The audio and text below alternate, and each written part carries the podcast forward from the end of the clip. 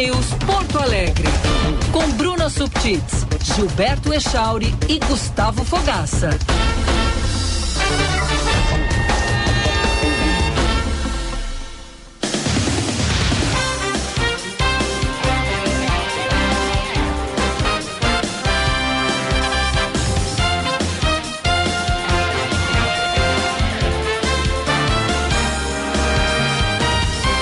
9 horas e 27 minutos. Olá, olá, bom dia aos ouvintes da Band News FM. Estamos entrando no ar com o Band News Porto Alegre desta sexta-feira, 11 de agosto de 2023. Céu nublado na capital, 18 graus é a temperatura. Vamos até às 11 horas da manhã com o Band News Porto Alegre, aqui na Band News FM 99.3, também pelos aplicativos Band Rádios e Band Play tem também, é claro, nossa live no YouTube. Você que quer acompanhar o programa em imagens, acessa lá, canal Band RS. Vai ver o Gufo, vai ver a Bruna, vai ver o Echauri, vai ver os nossos repórteres, os nossos convidados, entrevistados. E a gente vai até às 11 fazendo esse programa nesta sexta-feira que teve muita chuva durante a madrugada. Vocês perceberam isso ali umas 2h40, 3 da manhã? Hein, Bruna Subtits? Bom, Bom dia, percebi volta, sim. Né? Muito obrigada. Obrigada aí pela Bem... acolhida do retorno, Fabrini pela substituição. Sim, acordei, eu tenho um. Tem uma caixa de ar-condicionado ali no, no, apartamento que eu moro, um ar que a gente nem usa, né? Apartamento alugado, ar antigo, super antigo. Mas o ar de cima ou a chuva pingam nela e faz um barulho muito específico. É. Eu acordei com esse barulho. Esse barulho. Mais do que a chuva, porque a chuva, ok, chuva é bom para dormir quando não é uma tempestade, quando não é um temporal. A chuva foi intensa, mas tava, tava gostosa. Mas o barulho da água naquela caixa me acordou. É bom o barulho de chuva para dormir, ah, né? sim. sim. Às vezes eu até boto no YouTube, barulho de chuva.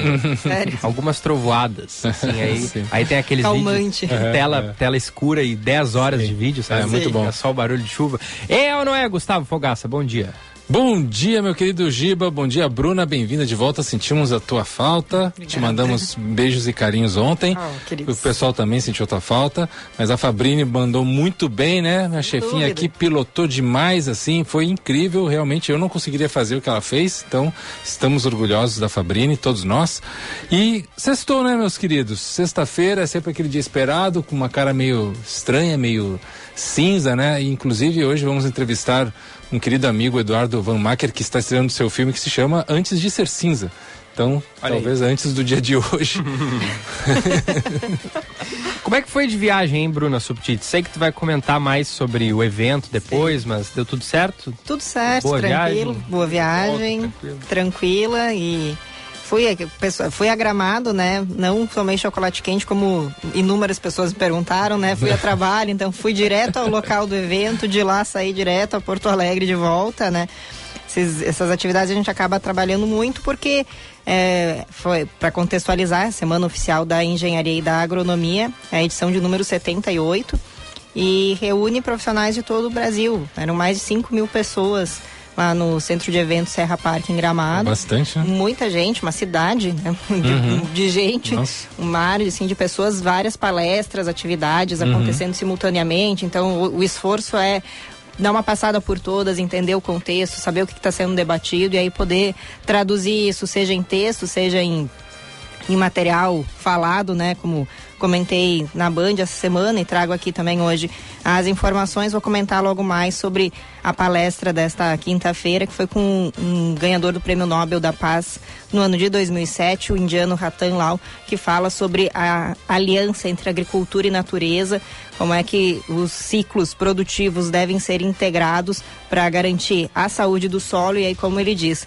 a gente só tem condição de vida adequada se o solo estiver saudável para nos proporcionar alimentos igualmente saudáveis. Claro. O Band News Porto Alegre é para PUC. Quer mudar sua trajetória? Aproveite o ingresso extra vestibular PUC. Matricule-se até hoje, hein? É o último dia, 11 de agosto, e ganhe desconto no primeiro semestre da graduação presencial e bolsa integral no MBA ou especialização online.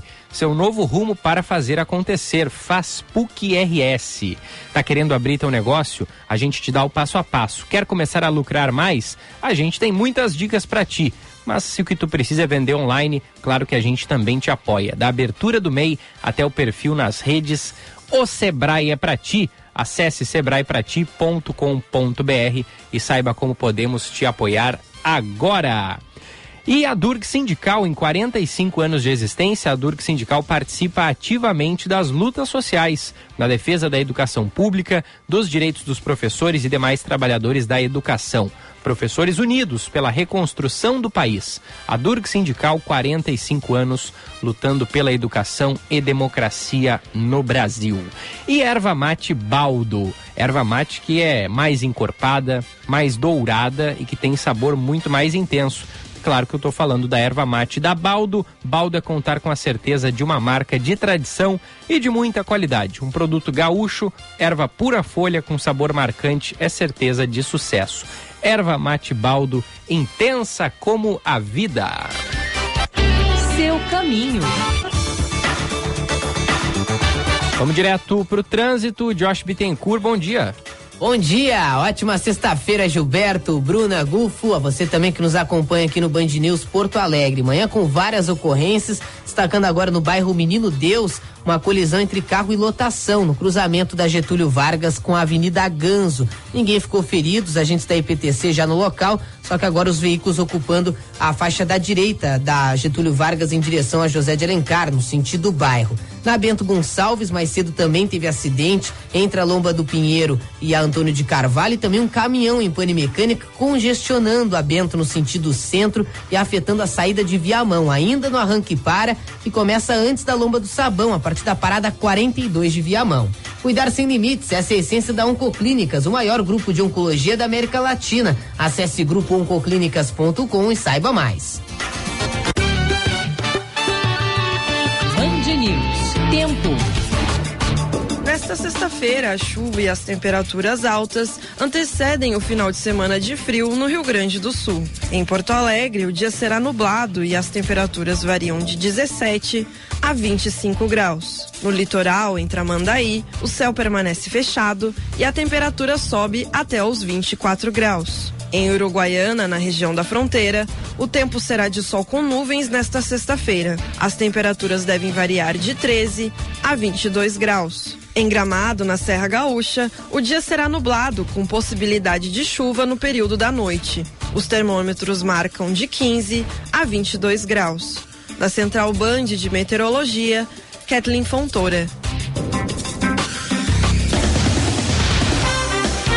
Então tá aí, fim de semana que deve ser de bastante frio aqui no Rio Grande do Sul, como disse a Kathleen, especialmente ali no Dia dos Pais, né? Você que vai dar um presente pro seu pai pode dar um casaco, vai ser bem utilizado, pelo menos no dia do, do, do, Dia dos Pais. Depois talvez não, né? Porque tá fazendo tão pouco inverno. frio nesse, é, nesse inverno, né? Esse inverno não tá muito pra Bruna Subtites. Não tá. Não, não tá, não tá frio. Tô só com essa aqui, ó. Olha aí. Abraço. Vai, papai, manda que eu depois tenho abraços para mandar também. Ricardo Volinski tá ali na live. Ricardo. Bom dia a todos. Passou rápido essa semana. Também achei, Ricardo. É verdade. Passou bem rápido mesmo.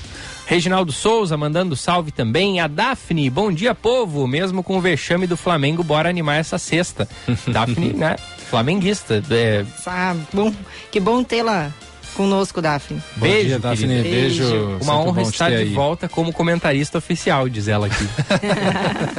a Mayra tá com a gente também. Bom como dia, todos, gente. né, Giba? Todos os nossos é, ouvintes, é, eles claro. são, pô, são nossos colunistas. É. nos disse a Cristiane Silva aqui de Canoas, uma ótima sexta aos melhores locutores, em retribuição pelos melhores ouvintes. Um abraço a todos. Querida, obrigado, Cristina. Tem, tem mais Cristiane. aí que tem mais aqui também. A Mayra tá dizendo, bom dia, gente, olhem pela janela, céu carregado aqui em Poa, baita boa jornada para todos. Beijo, Mayra. Verdade. Vamos lá, aqui tem uma dica para a Bruna pôr um pedaço de carpete em cima da caixa metálica do ar, aquelas gramas sintéticas aí, que são hum. as ideais. Adeus barulho. Não não tá assinado aqui, não tem o nome, mas farei isso. Obrigado pela dica. Boa. Vou, tem mais aqui, ó, também me incomoda muito com me, tem me incomodado muito com o ar condicionado de um morador que simplesmente não instala o duto para o escoamento da água. Quando ligo o aparelho, eu definitivamente tenho que dormir no sofá da sala. É, no verão, ah, época sem chuva, acontece isso comigo também, porque o, essa noite foi por conta da chuva. Uhum. Mas quando não chove, o ar de cima tá ligado, pinga no meu e, e igualmente eu se, fico sentindo esse esse desconforto. De, eu tenho sono muito leve, uhum. eu acordo muito fácil. Assim, com a chuva eu já aprendi a não acordar se não for um temporal, uhum. porque preciso dormir. Claro. Mas eu acordo muito fácil. E aí esse barulho ali do ping-ping, essa noite inclusive fez parte do meu sonho. Eu incorporei no sonho, de repente acordei e me dei conta que era, que era real. que era real. Tu não pode morar perto do Parque Harmonia, então. É. Eu moro perto do Parque Harmonia. vamos, inclusive vamos falar Caramba. sobre isso, né? Mas eu moro perto do Parque Bom, Harmonia. Pelo Mas menos... quando, eu quando eu fui morar ali, ele era apenas um parque. pelo menos o Ministério Público agora está recomendando à prefeitura que não autorize realização de grandes eventos de música na área sem que a concessionária GAM 3 Parques elabore um plano de controle de ruídos. Exato. Medida essa que pode afetar os festivais que estão por vir ali no local, Rap em Cena em outubro, Turá em novembro, o Rap em Cena ano passado atraiu cerca de 30 mil pessoas. Aliás, hoje é o, é o, é o dia que o. É, desculpa, eu, eu confundi. é, é hip hop, né? Não é o, o, rap. É, é mas o rap tá dentro do Tá dentro, tá dentro, da, mesma, né? da mesma área. É, vamos falar sobre isso depois. Mas antes, sobre essa questão do Parque Harmonia, Bruna, te agrada, já que tu é vizinha ali, e certamente os ruídos entram na tua casa? Entra. Eu acho que assim é importante porque é o tipo de coisa que se imaginava ter desde o início um estudo para avaliar qual é a, a, a qual, qual o, o nível do volume do som permitido para aquela região para que seja uh, estabelecida ali uma convivência harmoniosa entre os eventos, atividades no parque e a comunidade no entorno, e nem só no entorno imediato, né? Eu, eu, moro no centro, mas a gente recebeu relatos aí no início da semana de pessoas que moram na Zenha ou no Menino Sim. Deus e que o, o, som chegou até lá. Não é perto. Por Não, pelo Zenha, menos cara. dois quilômetros, no mínimo. Mais, mais. Zenha é bem mais. longe dali até. Sim, porque onde eu moro, embora seja próximo, dá quase um quilômetro Sim. de distância da entrada do Sim. parque, né? Então Sim. a Zenha dá muito mais, dá, dá mais que isso, né? Então significa que assim, o, o som ele ele se, se espalha, né? Acho que a ideia é, é importante, é, é necessária. Espero que o parque ele se adeque, porque esses são festivais importantes. O, o Rap em Cena já aconteceu ano passado ali no Harmonia, se eu não me engano, né? Uhum, o Turata está sendo divulgado há tanto tempo, é um grande festival, ele tem um, um, uma relevância Uh, já aconteceu em outros lugares, acho que em Porto Alegre é a primeira vez, né? Me corrijam. Uhum. Sim. Mas que vai trazer é. grandes artistas brasileiros de uma só vez, né? Então certamente vai atrair um grande São público. dois dias também, mas e muita gente. É, a ideia de você fazer isso num parque aberto, numa região de fácil acesso, que as pessoas consigam chegar de ônibus ou caminhando. A, a, a lógica de ter eventos no Parque da Harmonia é um pouco essa também. Sim. Você não precisa levar para um lugar distante em que as pessoas precisem pegar carro para chegar, que seja caro o deslocamento. Então, o parque ele se propõe a isso também nessa lógica da concessão. Mas para isso tem que considerar que você está inserido no núcleo urbano, tem vizinhança e os direitos de todos são é, válidos, né? De quem quer se divertir no evento, mas também de Sim. quem quer o seu descanso. E, e, essas atividades elas têm se estendido uh, noite adentro, no domingo, quando muitas uhum. pessoas estão querendo descansar para iniciar a semana de trabalho, né? Então acho que isso tem que ser considerado. Lembro que até chegou uma mensagem essa semana falando que ah, quando é de vez em quando dá para tolerar. A questão é, tem acontecido com muita frequência. Sim, Bruna, a gente tem falado bastante da situação do Parque Harmonia, né? Um tema recorrente aqui. É, tu tens acompanhado uhum. de perto, fazendo matérias, investigações também, acompanhando, escutando todo mundo. Trouxemos aqui todas as partes envolvidas. A gente está, é, assim, realmente em cima do assunto, né? E agora é, o MP está dentro da, da sua da, da sua de, competência está dizendo que não houve ali o estudo de impacto da, de vizinhança, né? É... Isso, ele traz aqui um outro nome, mas é isso que ele diz, né? Fazer esse estudo de um plano, plano de mitigação isso. de ruídos. É. Isso e que dentro do que não houve o, o estudo do impacto de vizinhança dentro do, do que era o estudo de viabilidade urbanística do Harmonia. Isso. Né? Assim, eu eu vou dar agora uma opinião pessoal minha, apenas minha, assim, eu sou totalmente a favor de que o Parque Harmonia seja um lugar para eventos culturais. É, é, como a Bruna falou, é um lugar de fácil acesso, é um lugar que está perto de, do centro, perto da, da, da saída para a Zona Sul, é, é, tem acesso fácil para quem vem pela Ipiranga, por exemplo. Então é um lugar geograficamente na cidade muito interessante para esse tipo de evento. Agora, é, a partir de como se oferece isso para a população e como isso vai ter não só um impacto, que a gente está falando bastante do impacto ambiental, e isso é importante também demais, mas também esse impacto na vizinhança, no urbanístico, na cidade, na vida das pessoas. É, o quanto que isso também está sendo pensado, debatido previamente. Tudo que vem acompanhado desses processos do Parque Harmonia, o que a gente vê é que não houve debate prévio não houve um pensar prévio. Foi tipo meio que uma coisa, ah, vamos fazer desse jeito, aí depois a situação chega num lugar é, meio insustentável e aí precisa ir para a área jurídica. Uhum. Então é, é, o tipo de embrólio que ele só dificulta os processos acontecerem e todo mundo fica prejudicado, porque é, todas as partes certamente querem o melhor para a cidade. Isso, né, até segundo, segundo a segunda página é o que parece. Todo mundo quer o melhor para a cidade. Só que para que fazer as coisas da forma errada se dá para fazer da forma certa, né, de uma forma mais transparente, mesmo que ela leve um pouco mais de tempo. Então agora talvez esses eventos que é, demandam produção, que demandam investimento das partes envolvidas, que, de, que demandam agenda dos artistas, que demandam investimento de pessoas que compram os ingressos com antecedência. É, aí tudo isso agora pode ser que não aconteça por causa daqueles processos lá atrás mal feitos. Então, é, de volta, né? A gente vai continuar acompanhando aqui no Porto Alegre Band News, a gente vai estar em cima disso todo diariamente, mas é aquilo. Parece que cada dia surge uma coisa nova por falta de debate anterior, de uma, um pensar anterior do que deveria ser feito para que as coisas acontecessem nos conformes. Vamos pensar a cidade.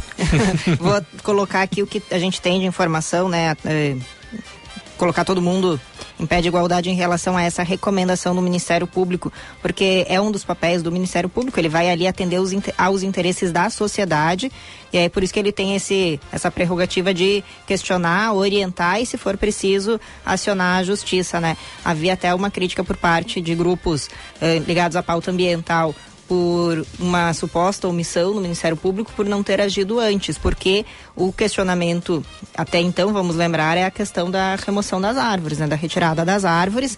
Isso está na recomendação do Ministério Público, pede que o Parque da Harmonia seja objeto de licenciamento ambiental de regularização para que se estabeleça então as condicionantes para a proteção da flora e da fauna, as compensa compensações e o manejo também dos resíduos sólidos, que é, vem aquilo que a gente conhece mais por lixo, né, para que for ali gerado no parque tenha sua destinação adequada.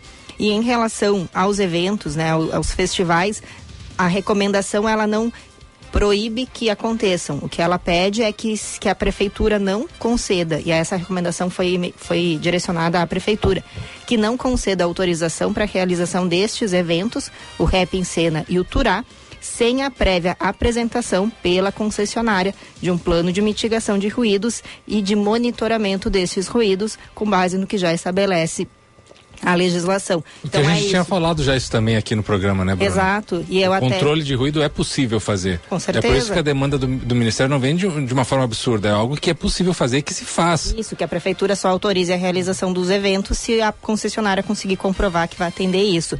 Como eu estive viajando, não consegui conversar com o pessoal da concessionária, nem mesmo da Prefeitura, imagino que será atendido, né? O Ministério Público tem esse poder, se não for atendido aí o que foi recomendado, ele pode acionar judicialmente. E aí é pior, né? A gente não quer, ninguém quer que se se estenda por muito mais tempo esse debate, né, e que as coisas possam acontecer, mas tem essa prerrogativa, vou buscar o pessoal da concessionária para dar um posicionamento, mas o que eu posso já trazer, e aí foi uma informação que eles me passaram ainda antes de viajar, é que o acampamento Farroupilha vai plantar 41 mudas de árvore já dentro do plano de compensação da, das 103 retiradas. Essas 41 mudas representam cada uma um ano do acampamento que é realizado lá no Parque da Harmonia desde 1982.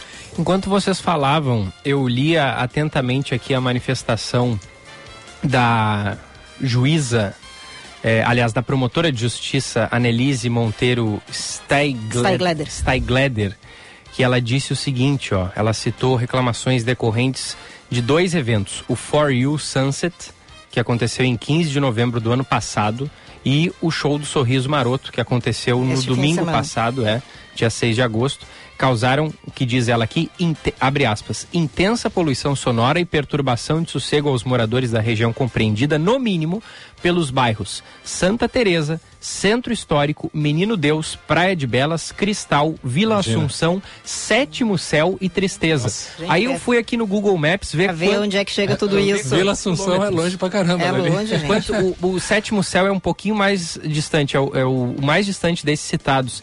E do Parque Maurício Sirotsky Sobrinho até o bairro Sétimo Céu, a distância é de 10 quilômetros. É, foi isso que, é? que eu disse, é um quilômetro até a minha casa, que sou vizinha imediata. Claro.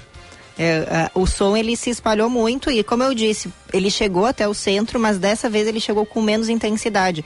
A posição do palco fez com que se expandisse em direção à Zona Sul. Sim. Dá até para pensar, e posso ver isso com, com o pessoal do, do consórcio, se a intenção foi evitar que o, show, o som chegasse até o centro, viraram o palco para o outro lado. Aí você pega Guaíba sem, sem barreira e o som foi até os bairros que começam a costear ali na, na Zona Sul, Cristal, uhum. que fica atrás do Santa Teresa, né? Também Sim. me surpreende, Sim. né? O Santa Teresa é um morro. É. Mas fica atrás, né? Vila Assunção e, e o Sétimo Céu. Mas aí a gente começa a pensar é, se o som sai do Parque da Harmonia, Parque Maurício Sirotsky Sobrinho, até o bairro Sétimo Céu, a ponto de incomodar as pessoas, não pode partindo desse, desse princípio, não se pode fazer esse tipo de evento. Mas, porque é, aí mas... não, não tem lugar que. que... Ô, Giba, mas, mas é aí tem esse, o, o controle eh, de, de audiometria. Ele tem é que baixar possível. o volume do festival? É, tem como, que... tem como se controlar a quantidade de decibéis que emite o equipamento e manter nisso. Daí tem que ter lá uma fiscalização que se mantenha naquilo ali. Porque que... daí tu consegue medir quantos quilômetros que vai chegar, mais ou menos. Não, e tu imagina, se o som chegou tão distante, como é que tava para quem tava no evento? Uhum. Eu não uhum. consigo nem imaginar. Pois é. É verdade. É... Porque pode até ser... perde até a qualidade do som. Mas pode ser tá até prejudicial para a saúde. Não, é. Prejudicial é. mesmo, ele pode causar rompimento aí de isso. Hum. É. Caramba, vamos, vamos, acompanhar, né? Vamos, vamos, vamos. sim. Muito bem, 9h48. O que mais temos na pauta aí, Gilberto Echauri? Bom, nós temos. É, deixa eu ver aqui. O, o presidente Lula, né? Que assina decreto hip hop, que, que, que quem nos trouxe essa informação foi o, o Rafa Rafuage, né? Isso. Pô, a... Conversamos já duas vezes aqui no programa, baita cara, abraço para ele. Abraço. Abraço, tá sempre na atividade aí, impressionante. O, o Rafa é um dos nossos melhores gaúchos, vamos dizer assim, né? Porque é um cara que está constantemente em movimento, fazendo coisas é, para a comunidade, para a cultura, para a cidade, para o país. E esse, esse, decreto de reconhecimento da cultura hip hop como um, um bem, um patrimônio é, imaterial cultural brasileiro é fundamental, né? Porque, vamos lá, vou tá, só dar aqui uma. Aliás, depois se a gente puder botar o depoimento do vice-presidente tá Geraldo Alckmin, que foi né, engraçado até o jeito ele dele. Ele com o boné né? do hip hop, né? Porque o Alckmin é isso aí, né? Ele, é, ele é, realmente ele é um cara super formal, super durão, mas ele vai para todas, né? Então, o, o decreto, Giba, Bruno e melhores ouvintes, simplesmente é para reconhecer em todo o papel que a cultura hip hop. É bom lembrar, a cultura hip hop não é só o rap, né? Tem a parte do grafite, tem a parte da dança, tem a parte da, da história, da educação eh, cultural. Ele é um, um combo de, de fatores que traz representatividade, que traz inclusão, que traz autoestima, que traz um, uma conexão com algo perdido. Então é, é muito importante eh, esse reconhecimento como algo assim, pô, é tão forte, tão fundamental dentro do Brasil quanto o samba, quanto a milonga, quanto o chachado, quanto, uhum. enfim, outros eventos culturais que são patrimônios do Brasil, patrimônios imateriais do Brasil. Então, realmente é, é uma grande conquista para todos, para todos no Brasil, né? Não somente para quem está dentro da cultura hip hop. E nos outros assuntos, ah, aqui temos o Alckmin. Temos ah, é verdade. Pô, pessoal, eu tô, eu, eu tô, a gente, a gente propagandeou. É, é, é, Bota hoje. aí o vice-presidente. Vamos lá, fala Alckmin. Amigas e amigos, Hoje eu tiro o meu boné para o hip hop em homenagem aos 50 anos de sua criação. O hip hop nasceu no dia 11 de agosto de 1973 em uma festa no Bronx, em Nova York. No Brasil, o hip hop floresceu nos anos 80, movimento vibrante que ganhou o mundo, inspirou gerações, mudando a música, a dança, a arte, poesia nascida das ruas o hip hop segue forte, numa forma genuína, como expressão política das periferias. Nesse dia especial, homenageei todos os artistas do hip hop, o talento de unir pessoas através da música, a capacidade de dar voz às comunidades. Muito sucesso. Esse preto foi importante para nós. Aí, ó. Que legal, né? É muito, muito engraçado ver ele. E não, não, combina com o estilo dele, o boné do hip hop, mas ficou engraçado. E o mais legal, Giba, é que no post oficial no, dele ele marcou o Rafa. Uhum. É verdade. O Rafa tava, porque foi o Rafa que levou lá e que liderou esse movimento. Veio esse boné, né? A gente é. pode suspeitar. Sim, é, é o Rafa tava usando, né? Quando te... nos deu entrevista aqui. Sim. Verdade. Tem uma mensagem aqui do, do Terence Veras muito interessante. Vamos lá, ó. Que é a efeméride do rap, que é a música do hip hop. O rap é que, segundo ele, é Rhythm and Poetry que se popularizou para o mundo a partir do Bronx, como nos disse aí o, o vice-presidente. Mas é importante lembrar que o rap nasce mesmo na Jamaica, quando os DJs na Sound Systems rimavam em cima de músicas que estavam sendo tocadas. Bob Marley já cita o termo rap em suas letras, mesmo antes de 1973, que é então a data aí para comemorar os 50 anos do hip hop. E outra, Jair Rodrigues, lá nos anos 60, também já cantava e versava em cima de uma base uh, deixe que digam, que pensem, que falem, só para desimperializar a data. Nos trazer ele aqui essa informação muito interessante. É, tem, isso é muito interessante porque a, a Aquela o formato... música é uma coisa mais falada, né? Que o, que o Jair Rodrigues fazia. Tá, deixe, talvez seja essa, essa relação que ele estava ah. fazendo. Né? É, não, isso que é o mais interessante, Giba e Bruno, é porque esse formato entre recitar uma poesia em cima de um ritmo, é, que ele se transformou particularmente no rap é, em Nova York como uma estrutura mesmo, né, de, de um sampler de uma música e de deixar aquele sampler rodar em loop, né, de forma constante, contínua para o cara improvisar ali uma, uma, uma, poesia, que foi o que, né, digamos, a sintonia fina para transformar o que se tinha de, de ritmo e poesia no hip hop em si. Mas em vários países, aí como o nosso amigo colocou da Jamaica, mas também em outros lugares, já se fazia isso de outro jeito, né? Há várias vertentes musicais eh, na África, na Ásia, na América do Sul, na, no Caribe, de pessoas que faziam é, ritmo e poesia desse jeito. Né? O que o hip hop urbano de Nova York fez foi sintetizar isso com o eletrônico, com a rua e criar um estilo. Mas, claro, vem aí de várias vertentes culturais é, históricas. E é muito legal, né? Porque é, é um assim, é um, é um estilo musical. Vou, vou confessar para vocês, eu não, eu não costumo consumir é, rap, hip hop, não é um estilo que eu tô acostumado a ouvir. Mas é, é, é, é tão rico culturalmente, né? Porque aquilo é, é, mostra hum, é, muitas características de, de, de determinados é, povos. Isso que eu acho legal da música. Porque Sim. ouvindo a música de cada lugar, a gente tem é, alguma no, boa noção das características daquelas pessoas, né?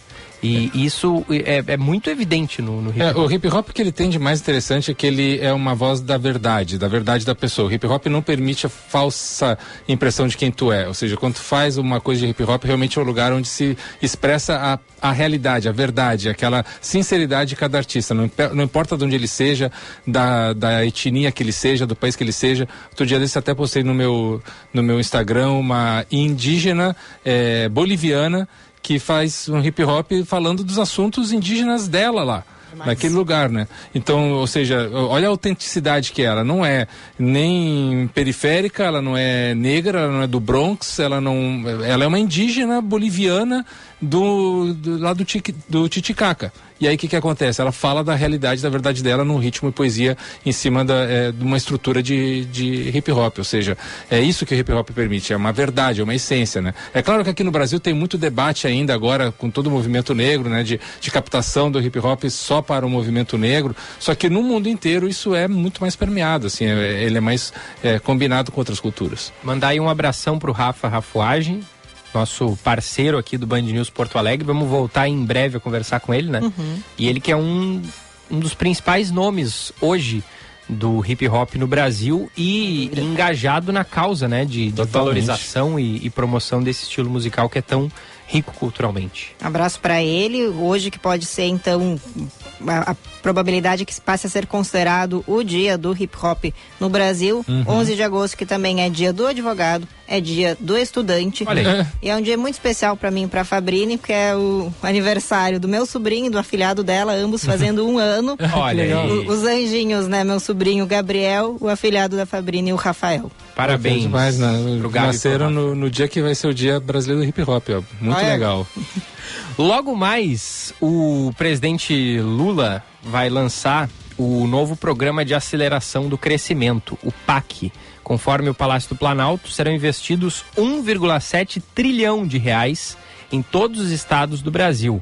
Aqui o Rio Grande do Sul vai receber 75,6 bilhões de reais. Em seguida a gente vai ter é, a transmissão, inclusive, da rede Band News FM. A gente até pode acompanhar um trechinho, né? Logo mais podemos... Daqui a pouquinho a gente está de olho aqui na- no, no áudio da TV e também da, da, da rádio para unir e acompanhar. É um investimento importante, né, Gufo? Sim, é, a princípio que para o Estado o que é muito importante é que as principais obras que né, is- elas não foram anunciadas ainda, isso é uma suposição do que vai acontecer. Elas é, são obras que algumas já têm 10, 12, 15 anos né, esperando para serem finalizadas, como a duplicação do, do trecho da BR-116 de Porto Alegre a Pelotas. Né, os- as barragens do Jaguari e do Taquarembó, elas são de ser 15 anos atrás que se fala disso e que se tenta, né, é, é, se chegou até um ponto, depois se parou e, e agora se vai, vai se continuar.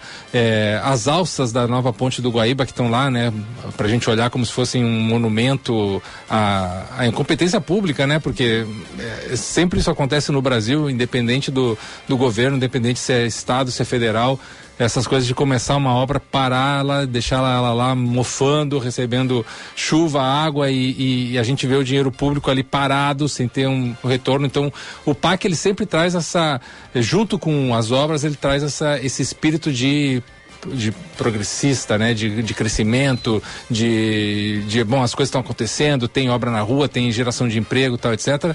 Mas sempre fica aquela observação, né, Bruna, que é bom a gente lembrar, é, mesmo que a, a Operação Lava Jato tenha tido en- enormes falhas, que a gente condena sempre, né, e, e- ter gerado até é, falhas jurídicas muito, muito relevantes, é, ela também trouxe à tona um, um problema sério, né, que já em- dentro do- da, da nossa logística brasileira de entre política, eh, partidos e empreiteiras, e o PAC foi o centro daqueles problemas de corrupção entre as empreiteiras e o governo. Então, é muito necessário que as, todas as forças envolvidas ali, eh, tanto o MP quanto a Procuradoria e todas as partes que, que analisem esses contratos de obras, que fiscalizem muito mais de perto do que sempre foi. É, porque o, o, o interessante dos governos anteriores do PT é que o PT sempre se permitiu essa investigação, ele nunca foi contrário, né? nunca se opôs, tanto que essas coisas surgiram à tona porque nunca houve um- uma, um- Interferência. uma interferência, né? Então eu imagino que agora novamente isso seja de uma forma mais transparente possível, mas é sempre importante porque a gente está falando de Brasil e, e, é- e, Tá ape- é, e apesar né, que, Bruna, que o, o, o banquete tinha sido um convite do PT, todos os partidos sentaram à mesa. Todos os partidos comeram daqueles pratos maravilhosos, deliciosos e ficaram gordos com aquilo. Então não dá pra gente dizer, ah, o PT, o PT. Não, o PT foi o dono do banquete, mas todos comeram é, juntos. É a forma como se organizou esse sistema que a gente tem, não, não significa não condenar, né? Mas é reconhecer como é que ele se deu, a- a- apontar aí para os responsáveis e envolvidos, mas isso não não pode significar deixar de investir, pa- parar com o país por conta disso. Não, as obras elas são necessárias, né? Esses investimentos todos são muito aguardados e o recurso tem que vir quando, como a gente fala, né, da, da ideia do pacto federativo e da distribuição do- dos recursos entre os entes, entes federados, né, que é governo federal, estados e municípios, é porque é no governo federal que se concentra a maior parte dos recursos, né? Esse investimento é possível porque é lá que tem dinheiro. Então ele vai chegar aos estados para obras que são necessárias, mas que o governo estadual e, e é no caso seria isso, né, não teria condição de, de levar adiante por si só. Hoje também começa o Festival de Cinema de Gramado, a gente vai falar isso ao sobre isso ao longo do programa. Ontem foi lançada oficialmente a Expo Inter, que vai começar também em agosto, no, ainda em agosto, no dia 26. Inclusive estaremos lá em alguns dos dias do evento. Sim. Você, caro ouvinte, que quiser nos encontrar lá na Expo Inter, em breve a gente vai divulgar qual vai ser o dia que estaremos lá, talvez mais de um até, né? Provavelmente. Provavelmente. Até lá a Bruna já vai ter trazido o chimarrão. É, espero que sim, né? Tá demorando, tá demorando esse Tô chimarrão. esperando agora a erva malto. Depois do intervalo a gente vai falar desses assuntos e também do nosso entrevistado. Antes, a gente pensa a cidade. Pensar a cidade. Com Bruna Subtits.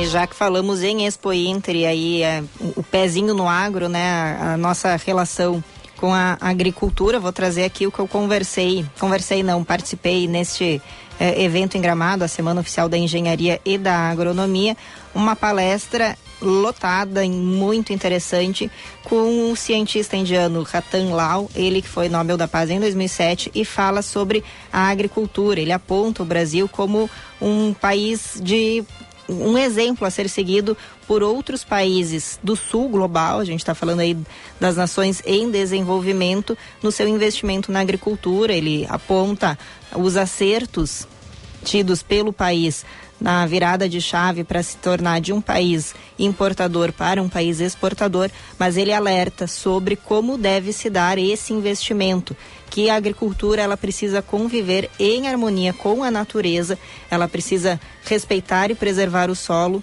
para que a partir dele a gente possa ter acesso àquilo que se planta, alimentos, é para isso que se planta, é para a gente consumir e que esse consumo ele seja cada vez mais eh, saudável, né, para garantia da, da vida humana.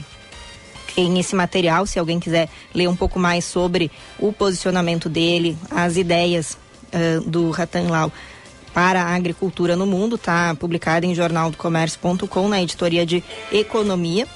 Dá um minutinho aí, já termino. Não, não, não tô Mas- te apressando, não. Mas eu vou correr aqui. E eu vou falar, ele, ele trata aqui, ele traz vários pontos sobre a questão de, de recursos, como é que você incentiva a produção mais sustentável ambientalmente, aí seria pagando ou remunerando produtores rurais pela preservação do solo, pelo investimento em créditos de carbono, deixa eu ver aqui o nome certo para falar. Isso é sequestro de carbono, né? Porque o solo ele tem esse grande potencial e muitas vezes a gente pensa e pensa nas florestas de forma, claro, totalmente adequada, mas o solo ele também pode cumprir essa função. E aí ele fala que o solo é como uma conta bancária, devemos depositar nele mais do que retiramos, porque quando a gente retira e não devolve ao solo, ele é prejudicado e a longo prazo ele perde o seu potencial produtivo. E não é isso que a gente quer, a gente precisa que o solo seja saudável. Ele também falou da Amazônia, ele coloca aqui, sei que muitos querem avançar a produção agrícola na Amazônia, mas que este não é o caminho a longo prazo. A ideia é reflorestar, é recuperar esse potencial de ser uma floresta que a partir da sua eh, diversidade de vegetal e inclusive da fauna, mas que a partir dessa diversidade se continue tendo condições de produção. A gente já falou aqui, né, é estranho falar dessa maneira, mas de chuva. A agricultura no restante do continente latino-americano depende da preservação da floresta amazônica, porque é ela que permite, através daquela ideia dos rios voadores, né, da umidade que ela propaga e dessa umidade se espalhando pelo resto do continente, a formação de chuvas, onde se não, né, se, se aqui onde nós estamos não tivesse a floresta amazônica, a gente estaria num deserto. É só ver o que tem de semelhança aí, por exemplo, no continente africano. Então, a preservação da Amazônia, a aliança entre agricultura e natureza são necessárias, são essenciais para a continuar ter, continuarmos sendo boa produção de alimentos e com isso a manutenção da vida na Terra. Claro. E, e ano após ano a gente tem notado no verão ali o agravamento da estiagem aqui no Rio Grande do Sul. Isso. Um problema constante e que já se sabe que, que, que é uma- um período do ano de, de, de pouca chuva, mas acaba que é, não, não, não se tem o investimento necessário também em irrigação para amenizar os, os efeitos da estiagem. Então é um problema que a gente sabe que vai acontecer, mas a gente não está sabendo lidar com ele para para evitar os seus danos tão graves, né? Isso sim, mas uma das outras palestras que eu assisti era um professor da UNB, de Universidade de Brasília, acho que é Henrique Chaves o nome dele. Ele falava disso também, claro, a gente precisa ah, armazenar água, mas no cenário no que a gente vive com a possibilidade de, do avanço das mudanças climáticas, né, do, do, agravamento dessa crise, uh, o que a gente tem de previsão para o futuro é o, o, se intensificar, seja ou chuva muito intensa ou estiagem muito intensa.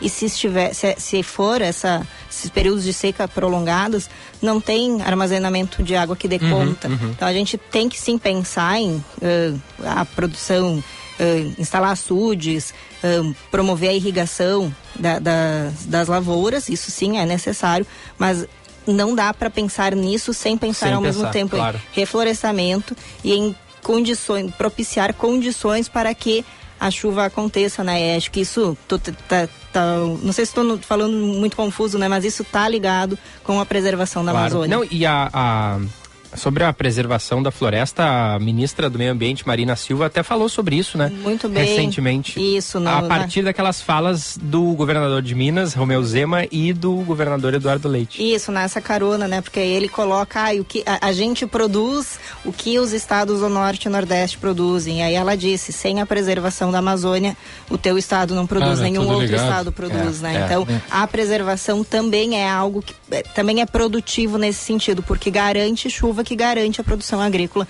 no restante é, do país. E, e, não tem, Bruna, como a gente debater isso sem falar da, da mono, das monos, monoculturas, uhum. que são o grande é, sustento da, da, da agricultura brasileira e mundial, mas que tem esse impacto ambiental terrível, né? E que essa, essa questão de não ter uma movimentação do solo sempre com o mesmo tipo de plantação durante décadas Sim. mata aquele solo, mata os nutrientes do alimento e, bom, enfim, essa cadeia que ela termina chegando no problema que a Bruna trouxe aqui. E vou só para fechar então uma frase mesmo que o Ratan Lau fala também, é que a proposta ela deve ser integrar essa produção não somente na rotatividade, né, das culturas. Então, ah, planto soja, só soja, não, intercala soja, milho, soja, trigo, beleza, mas não só isso, ele fala da importância de você incluir animais também nesse ciclo, porque o, anima, o, né, o gado é quem melhor ara o solo, mais do que as próprias máquinas, né? O, o trabalho do, da, da, pastagem e do gado no solo ele é muito importante, ele propõe incluir e que as plantações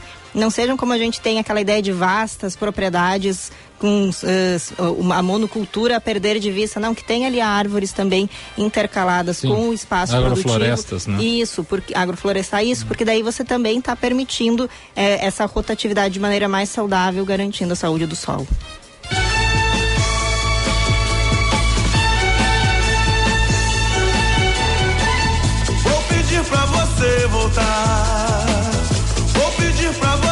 Ficar. Eu te amo.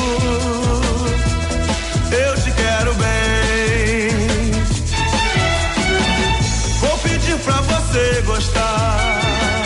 Vou pedir pra você me amar. É bom, bom demais ouvir Tim Maia, né? Sempre. Que isso. Ainda mais na sexta-feira, que ele passou a semana inteira esperando. pra te ver sorrindo, é, te ver cantando. Exatamente, ó. Mas sabem por que a gente está ouvindo Tim Maia? Por, por que estamos ouvindo Tim Maia, Gilberto? Porque o Corinthians foi condenado a pagar uma indenização aos herdeiros do Tim Maia pelo uso indevido de uma versão dessa música que a gente está ouvindo. Meu Deus. Não quero dinheiro, eu só quero amar. Porque o Corinthians usou em comerciais essa música com uma letra modificada é, durante o Mundial de 2012, Gufo. Olha como a justiça Nossa. tarda. Sim. Mas não falha. é, nesse caso não, não falhou. Às vezes tarda, tanto que falha, né? Sim. Mas nesse caso tardou e, e, e acabou sendo efetiva. Porque 11 anos depois, né?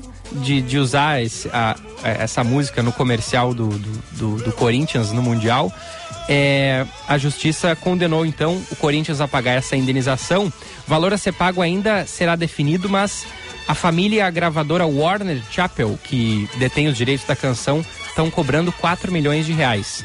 Por quê? Porque foi usada essa música aqui com a seguinte letra: A semana inteira fiquei esperando para te ver Corinthians, para te ver jogando. Quando a gente ama, não mede esforço para te ver jogar, te ver jogar, te ver jogar. Bonita a adaptação, achei legal, mas é isso. Se a, se a música tem isso, se a música é de alguém, você vai lá e. Ah, e uma coisa é. que a torcida cante no estádio, outra coisa é usar isso de uma forma comercial numa publicidade, né? Então, Essa pelo amor foi de Deus. É a exata argumentação da, da justiça para penalizar o timão. Sim. Porque. É exatamente isso. Uma coisa, a torcida pode cantar a música que ela quiser claro. no estádio, não precisa. É, de fato, todos os cantos de torcida são adaptações de música. Se imagina se toda a torcida tivesse que pagar direitos para não teríamos cantos na, nos estádios, né? E aí os herdeiros do Tim Maia Estão reclamando até que uma das frases da letra da música chegou a ser estampada em camisetas é. utilizadas pelos jogadores. Sim. Pô, pediram, né? Sim. Acabou a música, deixa eu voltar. Vamos com outra ou vamos, vamos ver ela ainda? Acho que vamos de intervalo. É DJ, né? Vamos tá bom. Eu vou, controlar o horário. Voltei para é. controlar o horário. Boa, boa. Vamos ouvindo Gostava Tanto de Você, então. E a gente vai ao intervalo e já volta. Mas a notícia é essa aí. O Corinthians vai ter que pagar uma indenização, talvez de 4 milhões de reais, por ter usado a letra é, de forma indevida nessa campanha de publicidade. Que coisa, hein? É isso aí. Já voltamos. História, chego a ter medo do futuro e da solidão que em minha porta bate.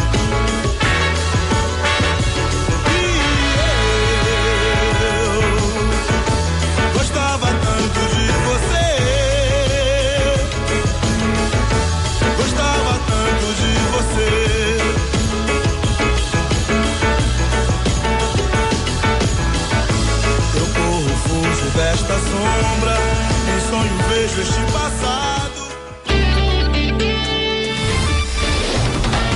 Você está ouvindo Band News Porto Alegre. Ingresso Extra Vestibular PUC. Peça sua transferência e matricule-se até 11 de agosto para ganhar 15% de desconto no primeiro semestre da graduação presencial e bolsa integral na especialização ou MBA online. Aproveite essa chance de estudar na melhor universidade privada do sul do Brasil, com excelência de ensino e conexão com o mercado. Acesse pucrs.br barra transferência e saiba mais. Seu novo rumo para fazer acontecer. Faz PUC RS. Ser apoio, proteção, fortaleza. Ser parceiro para brincar e falar sério. Ser fala, mas também ser escuta. Ser tudo isso vai além de estar perto. É ser presente para entender, acompanhar e estar junto. Ser tudo isso é ser pai. Uma homenagem da Unimed Porto Alegre a quem nos inspira com seu amor e cuidado que duram a vida inteira. Feliz Dia dos Pais. Aqui tem cuidado. Aqui tem presença. Aqui tem Unimed. Agora sério, quem é que não gosta de um bom chimarrão? Para quem gosta, eu tenho uma novidade intensa para vocês. Uma erva mate que é mais encorpada, mais dourada e que tem um sabor muito mais intenso. É claro que eu estou falando da erva mate da Baldo. Baldo é contar com a certeza de uma marca de tradição e de muita qualidade. Um produto gaúcho. Erva pura folha com sabor marcante é certeza de sucesso. Erva mate Baldo. Intensa como a vida. Em 45 anos de existência, a Adurg Sindical participa ativamente das lutas sociais, em especial da defesa da educação pública, dos direitos dos professores e demais trabalhadores da educação. A construção política do sindicalismo do amanhã é indispensável para a reafirmação da grandeza e da soberania nacional num país que garanta a inclusão social. A formulação de soluções é papel da categoria docente e, por conseguinte, da Durgues. A Durgues Sindical, há 45 anos lutando pela educação e a democracia no Brasil. Band News FM, temperatura. Oferecimento Cindy Lojas Porto Alegre. Inspiração para transformar o varejo. 18 graus, 7 décimos.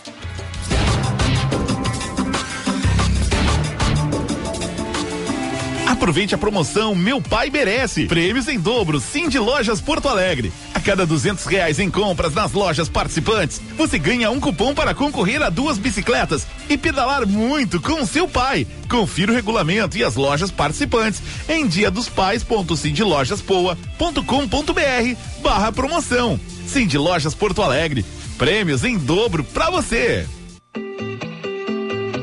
Tá querendo abrir o teu próprio negócio? A gente te dá o passo a passo. Quer começar a lucrar mais? A gente tem muitas dicas para ti. Mas se o que tu precisa é vender online, é claro que a gente te apoia. Da abertura do MEI até o perfil ideal nas redes, o Sebrae é para ti. Acesse sebraeprati.com.br e saiba como podemos te apoiar agora. o Sebrae é pra ti. Marque mais um ponto para sua empresa. Economize na conta de luz. Se seu negócio gasta mais de 9 mil reais por mês, entre para o Mercado Livre de Energia com a Engie, líder em energia renovável no Brasil. E economize até 30% na sua conta, deixando sua empresa muito mais competitiva. Faça uma simulação em engie.com.br barra Mercado Livre. Engie, sua parceira no Mercado Livre de Energia. Está ouvindo Band News Porto Alegre. Estou a curtição. Já rodei o mundo quase mudo. No entanto, no segundo, este livro veio à mão. Já senti saudade. Já fiz muita coisa errada. Já pedi ajuda. Já na rua. Mas lendo atingir o senso. Mas lendo atingir a imunização racional. Leia o livro Universo em Desencanto. Vocês já leram o livro Universo em Desencanto? Já seguiram a recomendação do Tim Maia? Não. Não leu o livro Universo em Desencanto, Gu? Não. Que vacilo, hein? Estamos de volta, Band News Porto Alegre. Transferência PUC RS, desconto na graduação e bolsa integral na pós. Seja qual for o teu negócio, o Sebrae é pra ti. Erva mate baldo, sabor intenso como a vida. E a Durk Sindical, 45 anos lutando pela educação pública e democracia. Na rua, já pedi ajuda.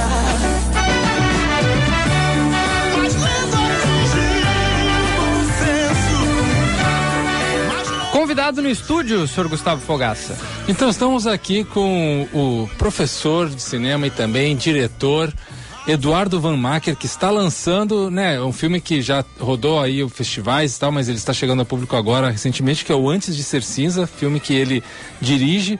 Dudu, bom dia. Obrigado por estar aqui na Band News com a gente. Bom dia. Mais Obrigado pertinho, por favor. Vamos lá. E assim, é, para botar um pouco, apresentar para as pessoas, né, Giba e Bruna, o, o, o Dudu é um, é um cara que eu admiro há muito tempo, um amigo querido e que ele ensina cinema para jovens há muito tempo também. A gente estava conversando aqui lá na, na, PUC, né, na Famecos, e que ele é, sempre foi um cara que ajudou demais muitas pessoas a construírem os seus projetos, a, a, a se prepararem para fazer seus projetos. E mesmo que tu já tenha feito coisas audiovisuais para televisão, e talvez tu considere esse teu primeiro longa mesmo de cinema? Longa de ficção, sim. Né? Eu acho que essa carreira de curta, de muita televisão, né, ao longo do tempo, né? E já fez documentário seriado também para televisão, mas o longa de ficção é o primeiro, né? Então é um caminho longo para chegar até lá, né? sem dúvida nenhuma.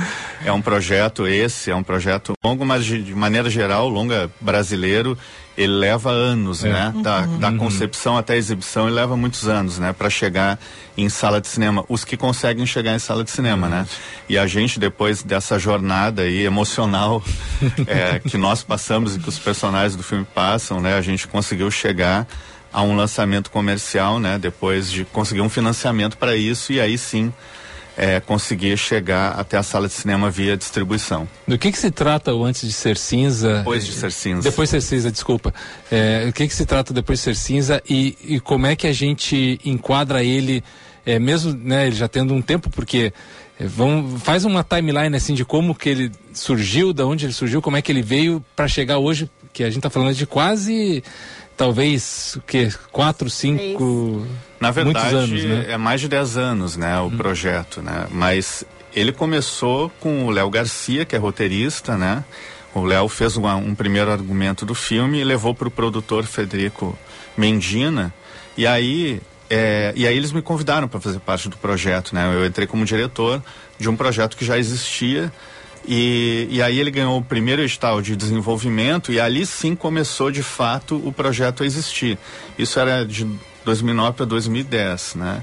E aí em, em seguida o Léo fez um primeiro, uma primeira versão desse roteiro. Né? E ao longo do tempo, como ficou, ficou se esperando um financiamento, ele chegou em 2015, até lá o roteiro foi sendo desenvolvido, né? Ao longo do tempo mesmo, e a gente foi atrás dessa possibilidade de captação de recurso, né? Então ele ganhou um edital em 2015 que entrou basicamente em 2017 esse é, esse é outro é, assunto, esse, né? esse valor, né? É. E aí a gente rodou em 2017 e aí montou entre 2017 e 2018, fez várias versões de montagem. Chegou a pandemia, né? E aí a verba de finalização do filme, que também já estava aprovada, levou mais muito tempo para entrar. Né? E aí quando o filme estava completamente pronto, ele foi para alguns festivais, ele passou online, foi muito interessante, ele estreou num festival nos Estados Unidos.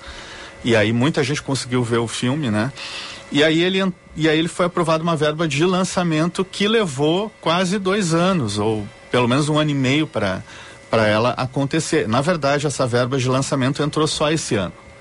E aí sim a gente fez né, a distribuição com a Boulevard Filmes, que já estava no projeto desde o início, mas a Boulevard ela se fundiu com a Vitrine Filmes nesse meio tempo, então a distribuição foi feita por duas distribuidoras, né, que já tem assim uma inteligência de distribuição, uma, uma estratégia de, de distribuição que a gente acompanhou e conseguiu então lançar ele é, em salas aí, espalhadas pelo Brasil em praças importantes. A gente fez duas pré-estreias, São Paulo Porto Alegre, e aí ele entrou em cartaz. Então todo, todo esse é o timeline assim de vida do filme, né, durante todos esses anos, mas que claro, sofreu realmente com mudanças de governo, com pandemia e de certa forma, independente disso, é, se leva aí cinco, às vezes mais anos assim para a gente conseguir é, completar o ciclo de um filme, né? Sim. Então foi isso que aconteceu com Depois de Ser Cinza. Aqui estou uh, acompanhando o material de, de, divulgação dele. Ele foi, é, é, como você disse, né, ambientado em Porto Alegre e na Croácia, mas ele foi filmado aqui. A gente tem, tem no longa imagens captadas lá também. Como é que foi? A gente começou filmando na Croácia. Ah, Isso estava no roteiro ótimo. do Léo Garcia desde o início, né? E o Léo uh, já ali nas primeiras versões de roteiro, ele viajou para a Croácia e ele fez o trajeto que aparece no filme. Então ele foi viajando e escrevendo a parte da Croácia, né? E depois o que a gente fez foi pegar uma pequena parcela da equipe, juntar com uma equipe de base lá, que eram croatas, e a gente então fez o mesmo trajeto, foi viajando e filmando. A gente fez mais ou menos 15 dias na Croácia e aí voltou e aí fez a outra parte em Porto Alegre, né? Aqui até diz essa, a ideia é apresentar um lugar que para a maioria de todos nós aqui, né, brasileiros, é desconhecido, né? Então, vocês têm essa pretensão, é apresentar, é talvez instigar essa curiosidade, o que que, que como é que foi a motivação Por de buscar Croácia, esse né? lugar? Essa Isso. É a dúvida também.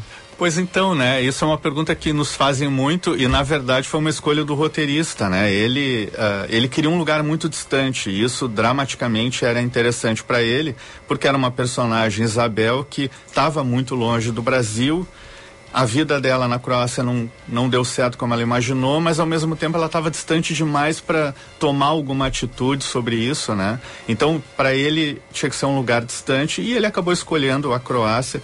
Achou que era interessante também um lugar que tinha um, é, um, uma imagem deslumbrante, assim, né? Uma coisa que criasse até um contraponto visual com Porto Alegre, né? uhum. né?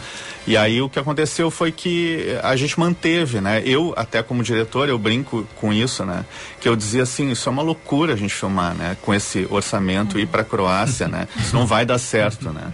E aí o produtor queria bancar a Croácia. Ele, não, nós vamos fazer como está lá no roteiro e de fato a gente foi para lá. Então foi uma escolha de roteiro e a gente seguiu esse caminho e foi muito interessante filmar lá, obviamente uma experiência intensa, né? E que deu muito certo, na verdade, né? A gente chegou lá sem saber exatamente o que fazer, mas, mas funcionou. E acho que é interessante do, do, dos três aqui da mesa, do trio da mesa, eu sou a que menos é inserida nesse universo cultural. Eu assisto como espectadora sem pretensão, né, de fazer alguma análise crítica no conteúdo. Mas que ideia me dá? Unindo Croácia, né? É uma cidade na Croácia, pelo que eu entendi, né? Não, não sei se passa por mais de uma. São, são, e algumas... são algumas cidades. Isso, mas fazendo essa, essa união com Porto Alegre, a identificação é maior, porque eu posso pesquisar sobre a Croácia, eu posso assistir sobre ela, mas tendo ali uma conexão, mesmo que na ficção, com o lugar onde eu vivo, eu talvez vá me sentir inserida nela também. É, eu, é, que eu acho que é, é, vendo o filme a gente cria essa experiência desse contraponto visual, mas ao mesmo tempo, independente do lugar que a gente esteja, existe uma coisa que é o, o assim a jornada emocional interior de cada personagem e eles todos estão conectados por uma por um momento de vida que, que é um momento muito introspectivo, melancólico, né? Então essa é a essa é a jogada assim do roteiro do filme, né? São pessoas que em algum momento elas se entrelaçam via o personagem masculino, porque é ele que dá o vetor do encontro dessas personagens. Elas não interagem ao longo do filme, mas ele é o ponto de encontro dessas personagens, né? E o ponto de vista narrativo do filme é, é a partir delas. Né? Então a gente, a gente acompanha o filme a partir delas, embora ele seja o protagonista e ele apareça ao longo do filme. Né? Então, ele é um filme sobre jornada emocional, né? E ele é um filme sobre os movimentos que a gente faz. Isso eu acho que é uma palavra importante para mim, porque os personagens do filme estão sempre em movimento, eles estão sempre em alguma espécie de escolha, de transformação, de mudança, de necessidade de fazer isso, né? Como a gente tem na vida, né? E aí, e aí a gente acompanha como espectador essa, essa jornada de cada um. Né? E esse cruzamento desses personagens que, que acontece no filme. O que, que, te levou a trabalhar com cinema, Eduardo? É uma paixão desde criança? Tu foi adquirindo ali ao longo da, da, da juventude? Como é que foi? Sim. É, é uma paixão desde criança, é. sabe? É, entrar em sala de cinema, para mim, naquela época, né?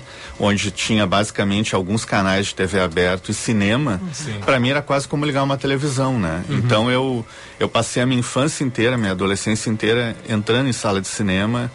E, e para mim era algo absolutamente natural. E naquela época, uma criança, inclusive, saía caminhando pela cidade, né? Sim. Então eu saía da minha casa, que era na Venâncio Aires, e eu tinha uma rota que era o Cinema ABC, o Cinema Avenida, o Baltimore. Cinemas de né? rua também, que é uma rua, coisa que né? não existe mais, né? É, então a gente sabe o que é. Né, comprava o um ingresso com o dinheirinho que estava no bolso, né? Que custava como se hoje se pagasse quatro, cinco reais um ingresso, né? Então eu passei a minha vida toda indo em sala de cinema e isso para mim foi um desejo. Eu acho que a primeira vez que me veio na cabeça a ideia de que eu gostaria de fazer um longa-metragem, eu devia ter 15 anos. Tá, e levou todo esse tempo para eu conseguir, né? Basicamente, Nossa, né? Então, assim, tem que ter paciência. os objetivos, gente. Exatamente. Mas é isso, o cinema sempre fez parte e eu acabei é, entrando na, na, na, vida universitária e, na, e aí nela eu entrei no curso de cinema, então eu sou professor de cinema há 20 anos, né? Então, tudo isso tá tá assim cruzado e tudo faz parte, né, dessa mesma ideia. Chegou um beijo aqui, beijo no Edu, professor que me ajudou a amar mais ainda o cinema, o Terence Veras. Olha aí o Terence, grande Terence, aluno de jornalismo, um abraço para ele. Legal, e, e Dudu, assim, é, dentro disso que tu está dizendo, dessa tua formação pessoal, porque a direção de cinema é muito isso, a nossa formação pessoal que a gente capta ao longo da vida, que a gente quer plasmar ali num trabalho audiovisual, né? No momento que te convidam para fazer um, um, longa, porque geralmente para as pessoas entenderem, né? É, o diretor ele se aproxima de um filme de duas formas, ou ele é o autor do roteiro e ele quer expressar aquele roteiro que ele escreveu e ele vai lá e dirige aquele roteiro, ou ele é, no caso como foi o, o Eduardo nesse filme, foi um convidado da produção para dirigir um roteiro já escrito, né? É, certamente durante a filmagem tu deve ter mexido algumas coisas, tudo isso é, é normal do processo, mas como é que tu abordou a tua visão, o que que tu quis trazer de, da tua visão de diretor audiovisual? Bom, eu vou eu, eu, vou entender esse roteiro desse jeito, vou colocar ele na tela desse jeito, eu quero trazer esse tipo de referência, eu quero trazer esse tipo de imagem, eu quero passar essa sensação para as pessoas. Como é que tu diria o teu, o, o teu, a tua entrega como diretor para um projeto que já veio na tua mão já redondo, né? Certo. É, assim, eu acho que a maioria dos primeiros filmes são roteiros da própria pessoa, né? São roteiros da direção.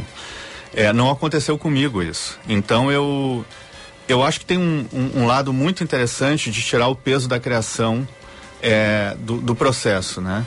Então ter um roteiro pronto tem um lado muito bom.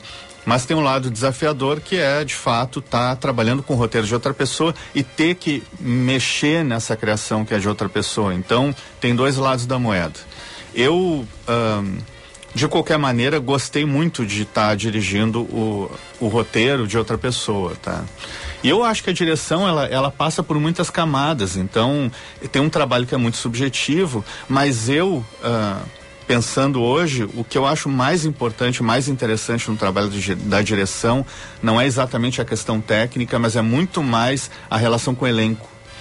E isso foi um trabalho que a gente fez, foi criar um ambiente de confiança, de laboratório, de imersão com cada um dos atores, para que lá em cena as coisas acontecessem de uma forma natural que foi pensada antes, né? Então, para mim, o trabalho de direção ele é muito mais um trabalho é, é, de pré-produção, né, que é um trabalho an antecedente, onde tu, tudo isso acontece e lá na hora da, da filmagem a gente simplesmente deixa o barco andar. Uhum. Sabe? Eu, e eu gosto de observar muitos atores em cena, né? Então, eu gostava de dar essa liberdade para eles, eles tiveram liberdade para fazer a, cada um a sua composição, né?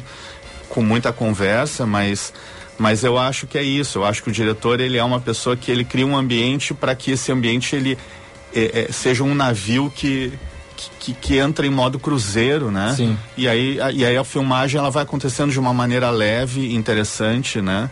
E eu acho que foi isso que aconteceu nesse filme, né? Então, para mim, a direção tem muito a ver com, com o elenco.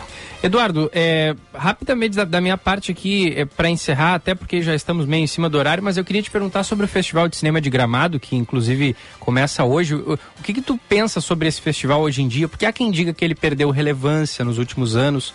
Qual é a tua visão sobre o Festival de Cinema de Gramado atualmente? Olha, é uma boa pergunta. e é bom, é... desculpa, Dudu, é bom a gente falar para os ouvintes que o, o Dudu ele frequenta o festival há muito tempo, conhece muito do festival, então a opinião dele realmente é muito pertinente. Ah, eu acho assim, ó, um festival, assim como tudo que está acontecendo na área audiovisual, está sempre em muita transformação, né? A sala de cinema hoje é um desafio.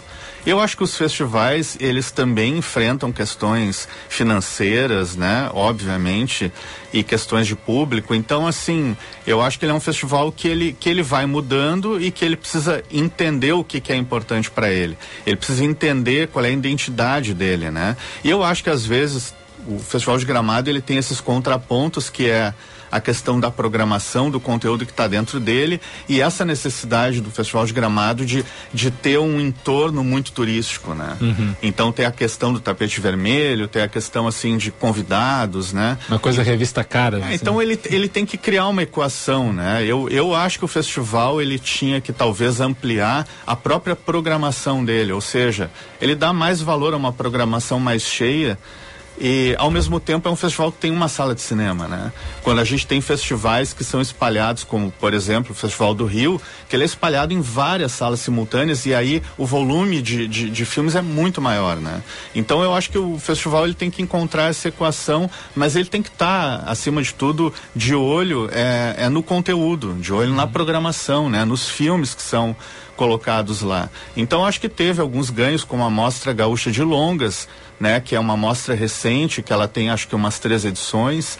E, e eu acho que ele tem, ele tem que evoluir para esse caminho, ele tem que evoluir para o caminho da programação, né? E, e, e, talvez se preocupar menos com esse alto orçamento que tem no entorno, né? Uhum. Então eu, vejo assim, né? E, e, e, há muitos festivais no Brasil, né? Então a gente também tem que entender que não é só o Festival de Gramado, embora ele seja um dos grandes festivais do Brasil e que está há 51 anos, né? Sim. Aí em, em, em atividade. Então é um festival fundamental para a história brasileira, né? De cinema, né?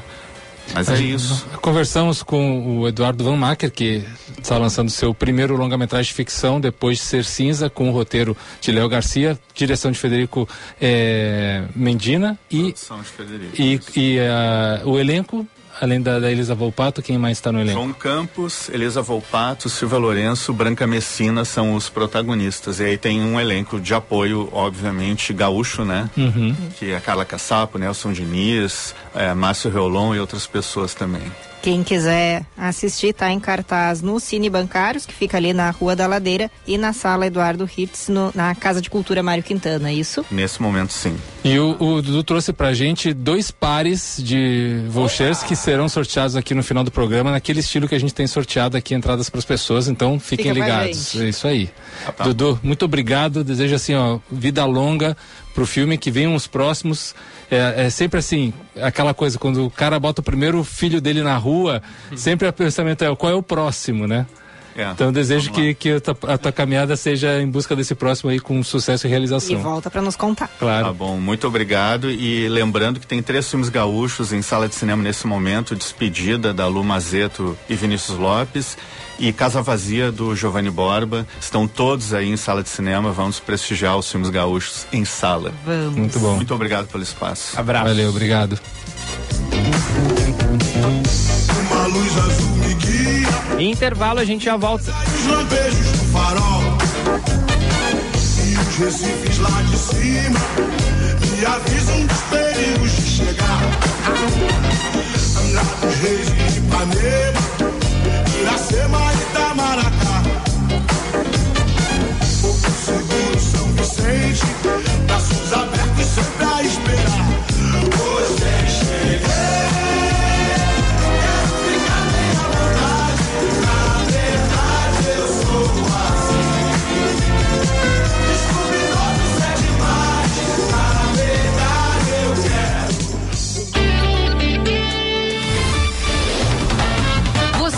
ouvindo Band News Porto Alegre.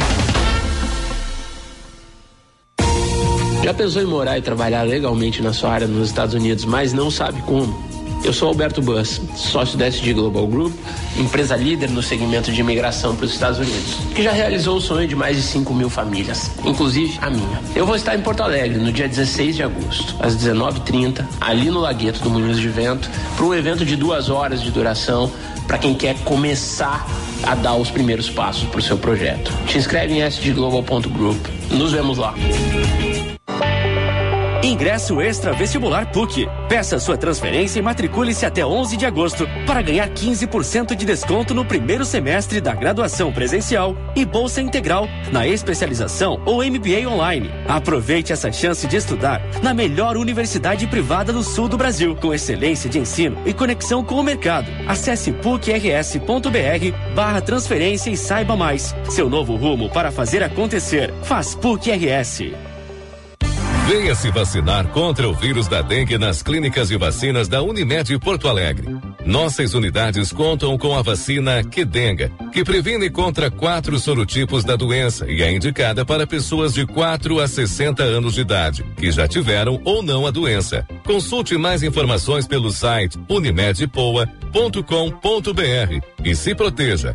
Clínicas e Vacinas Unimed Porto Alegre. Confiança em cada dose. Agora sério, quem é que não gosta de um bom chimarrão? Para quem gosta, eu tenho uma novidade intensa para vocês. Uma erva mate que é mais encorpada, mais dourada e que tem um sabor muito mais intenso. É claro que eu estou falando da erva mate da Baldo. Baldo é contar com a certeza de uma marca de tradição e de muita qualidade. Um produto gaúcho. Erva pura folha com sabor marcante é certeza de sucesso. Erva mate Baldo. Intensa como a vida. Cinema combina com pipoca, pipoca quentinha e um filme bom. Filme tem que ser no cinema, um cinema que combine com você. Você combina com GNC. Filme combina com cinema, você combina com GNC. GNC, todas as sensações do cinema.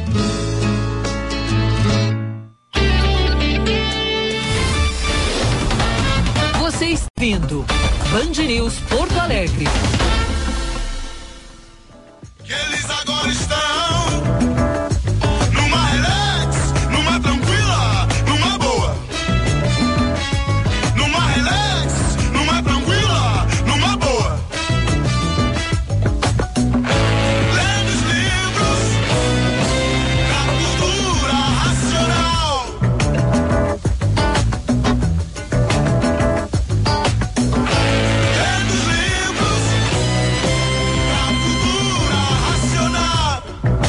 10 e 39 de volta com o Band News Porto Alegre. Tá Giba, diga.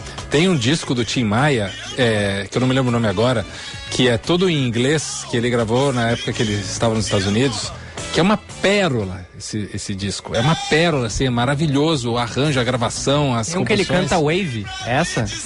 Pode ser, pode ser, eu não me lembro todos as, todas as músicas que tem no disco, mas depois a gente vai procurar e indicar pra galera, porque realmente é, é daqueles discos assim que é pra escutar várias vezes sem parar. É, Tim Maia é demais, né? Ele tem vários muito bons. Ah, esse é o esse é o, o Racional volume 2, né? Mas volume 1 um é ótimo também. E o, o- nossa, é, ele, ele tem várias fases, né? Uhum. É uma fase mais soul, outra fase mais Grande músico é, também, né? nossa, assim, ele apesar dele não, não tocar bem com os instrumentos, ele cantava os instrumentos pros caras, né? E cantava afinado, assim, tipo assim, pô, toca assim e fazia, fazia um arranjo da guitarra ali, o cara tinha que tocar igualzinho, assim. É, grande figura. Grande Tim.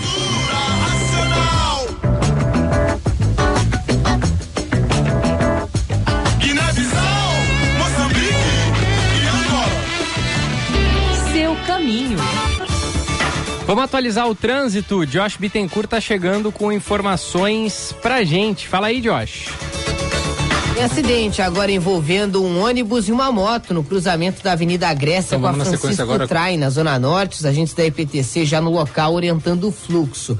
Pela Bento Gonçalves, o trânsito melhorou agora entre a Lomba do Pinheiro e Antônio de Carvalho. Inclusive a saída de Viamão também já sem congestionamento, trânsito normalizado pela RS 040. Mas na Protásio Alves o trânsito ainda é complicado entre a Manuel Elias e Antônio de Carvalho em direção ao centro. Contrate um estagiário pelo CIRS e potencialize a inovação na sua empresa. Ligue 51 3363 mil.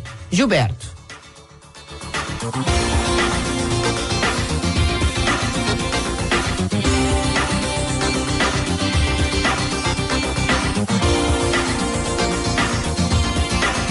Valeu, valeu, Josh Bittencourt. Agora 10 horas e 42 minutos. Em seguida, te- diga. É, o Thiago Miller aqui tá me dizendo e eu quero ouvir de ti, que ele não vê a hora de mandar as fotos dele aqui pilotando uma Ferrari comendo um galeto. Olha aí, ó. Por Aí, que, ó. que ele quer nos mandar essas fotos? Ah, porque tem a promoção da Band News FM do Dia dos Pais. E olha, é você que não ouviu programa- os últimos programas que a gente falou disso, saiba que talvez venha aí o, o melhor dos presentes que a Band News já deu, de todas as suas promoções.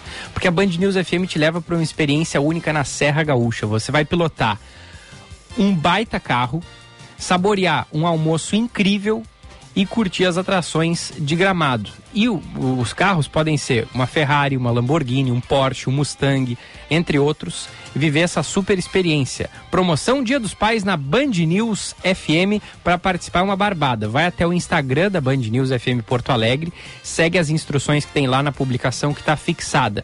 Tem que curtir aquela publicação e tem que responder ali nos comentários qual carro da Super Carros você quer pilotar. Aí, ó. E ah, o resultado dessa promoção vai ser divulgado no dia 14, que é segunda-feira, né? Isso. No programa Band News Happy Hour, às 5 horas da tarde.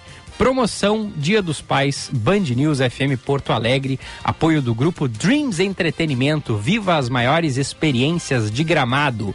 Nonomio Galeteria. Ah, só isso aí já vale, né? assim, ó, pra falar. Nonomio, a Galeteria. qualidade da Nonomio é impressionante. Há 40 anos, autêntica gastronomia italiana. Iberi de Gramado, o receptivo das celebridades. Giba, o, o Betinho, nosso coordenador aqui, ontem entrou no ar para dizer que o pessoal vem buscar em casa aqui para levar para Gramado. Então, Ah. é luxo do gaúcho, gente. Essa promoção é imperdível, hein? Nossa, demais. Participe, você, caro ouvinte, porque é uma barbada. Infelizmente, nós, funcionários, não podemos participar. É, fomos vetados. É. Bom, antes da gente entrar na próxima matéria, Giba, eu só quero fazer um agradecimento ao nosso querido colega, querido amigo Rodrigo Casarim, colunista do UOL, que me mandou de presente o novo livro dele, lançamento dele, A Biblioteca no Fim do Túnel, um leitor em seu tempo.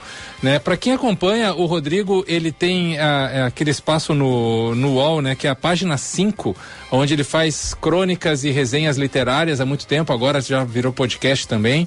É, jornalista, né, nosso colega, mas que também está se lançando aí na área literária. É, da, da literatura. É, Rodrigão, seguinte, eu não prometo que eu vou ler agora, porque eu tô com uma fila lá de livros lá da, da minha cama que tá atrasada, mas eu vou colocar ele na lista de espera. Vou passar aqui pros colegas Já também, para vou pessoal ler. ler também. E parabéns, sucesso aí, ó, o pessoal que quiser buscar também, obrigado à à editora Arquipélago, né, que enviou o livro. Se chama A Biblioteca no Fim do Túnel, um leitor em seu tempo, do Rodrigo Casarim. Boa, que baita dica, Gufo. Eu tô, que- quero me inscrever aí pra, pra receber, pra tu me emprestar Show. esse livro depois. Vamos com reportagem especial.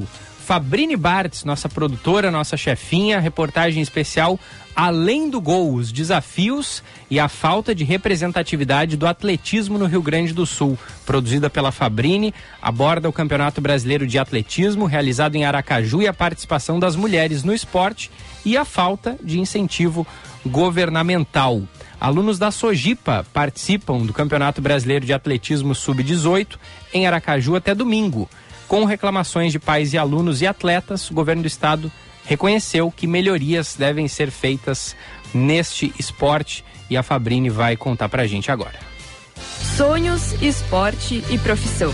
Três coisas que compõem a trajetória de pelo menos 17 alunos da Sociedade de Ginástica de Porto Alegre, no Campeonato Brasileiro de Atletismo. A edição referente à categoria Sub-18 vai até o próximo domingo, dia 13, e acontece em Aracaju, no nordeste do país. A competição, embora mostre que o esporte vai além do gol, ocorre em meio a desafios e comemorações. Nessa semana, a Sojipa completou 156 anos. Fundada em 1867 por um grupo de imigrantes alemães, a instituição é fruto de uma época de transformações do século XIX. No entanto, o acesso ao esporte continua limitado, como conta o professor Jefferson Carvalho. Aqui a gente tem bastante atletas, né? Que tá entre os 10 primeiros do Brasil aí, que pode estar medalhando nesse campeonato brasileiro. E o incentivo aqui, assim, da Sojipa é um incentivo bacana, legal, tem estrutura boa, mas a gente falta um pouco da, da ajuda do governo estadual também, né? Pra incentivar mais essa criançada. Uh, falei em tempos de bolsa, de estado, alguma coisa assim, ou tudo, né? De acordo com Carvalho, anualmente são ofertadas pela própria Sojipa apenas 10 bolsas na instituição. A maioria dos alunos que frequentam as aulas são de bairros da zona sul da capital, localizados em regiões distantes, como é o caso do Bernardo Luz, de 16 anos, morador do bairro Nonoai. Motivado pelas Olimpíadas de 2016 e com a meta de participar da edição de 2028, Bernardo viu no salto com vara uma oportunidade profissional. Vara eu sempre vi assim como um esporte bonito, assim, de ver e tudo, porque é emocionante, sabe? Tipo, tu vê as pessoas indo lá em cima e tudo mais. Deu dois meses de treino, daí eu consegui ser campeão estadual de salto com vara. Nos meus planos, é nessa próxima Olimpíada é complicado, mas também não é nada impossível. Mas também eu acredito que talvez na próxima, sem ser nessa, na próxima, se eu me puxar bastante nos treinos, tem muitos anos aí pela frente, a gente não sabe o que pode acontecer. Eu gostaria muito de ir nessa ou na próxima. O campeonato estadual que levou a classificação para a etapa nacional ocorreu em junho, na capital dos gaúchos. No entanto, a competição não foi o único desafio de Bernardo. Devido à falta de incentivo, foi necessário buscar outras formas de garantir a viagem até Aracaju. Por meio da venda de trufas pela cidade, a família de Bernardo conseguiu arrecadar o suficiente para buscar os sonhos em outro estado, como relata a mãe, Tatiana Luz. Compramos as passagens dele com a ajuda de todos vocês. Pessoal lá na Redenção, meu Deus do céu, assim a gente não tem palavras para agradecer. Eu sou mãe sozinha, tudo tudo é comigo, que nem na escola. Eu mantenho ele com uma meia bolsa, mas a gente tem custo de uniforme, tem custo de material escolar. Eu dediquei a minha vida para ele. Sabe, quando ele foi para Sojipa, ele queria muito fazer alguma coisa. Ele sempre dizia: Mãe, eu tô muito desocupado, muito desocupado. Eu quero fazer alguma coisa. Para atingir os objetivos, os treinos são realizados três vezes por semana e grande parte dos alunos está na Sojipa há três anos.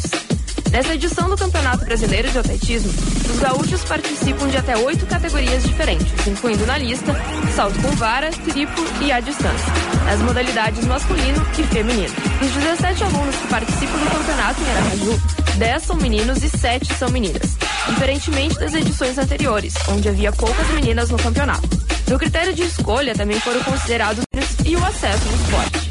Não é só ser, mas um pouco diferente da questão masculina, que eles acabam acreditando que o masculino eles podem trazer mais medalha, pode dar mais frutos né, para o país ou para a entidade. Na Sojiva, por exemplo, a gente está levando de, é, misto, né? Então, e não levar um grupo só de meninos, né? Porque tem que tirar essa, essa, esse negócio que o Brasil tem, né? De, de incentivar só aquelas pessoas que estão bem.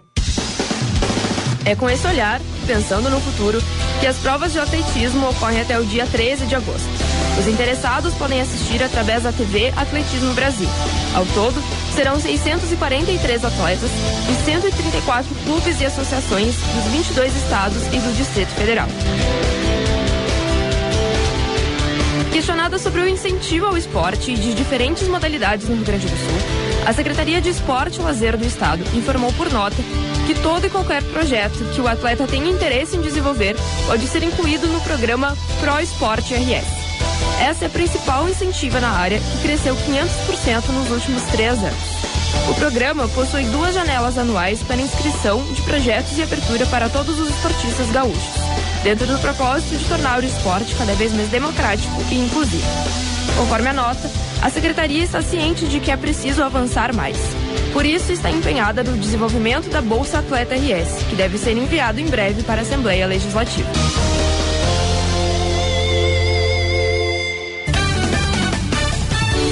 Futebol. Oferecimento Super Alto BR. Única concessionária Ford em Porto Alegre e Pelotas. Vamos com a dupla Grenal. O Diogo Rossi atualiza o Grêmio, a Michele Silva, o Internacional. O Grêmio deve ter mudanças contra o Fluminense. Na defesa, Rodrigo Eli deve ocupar a vaga de Bruno Vini.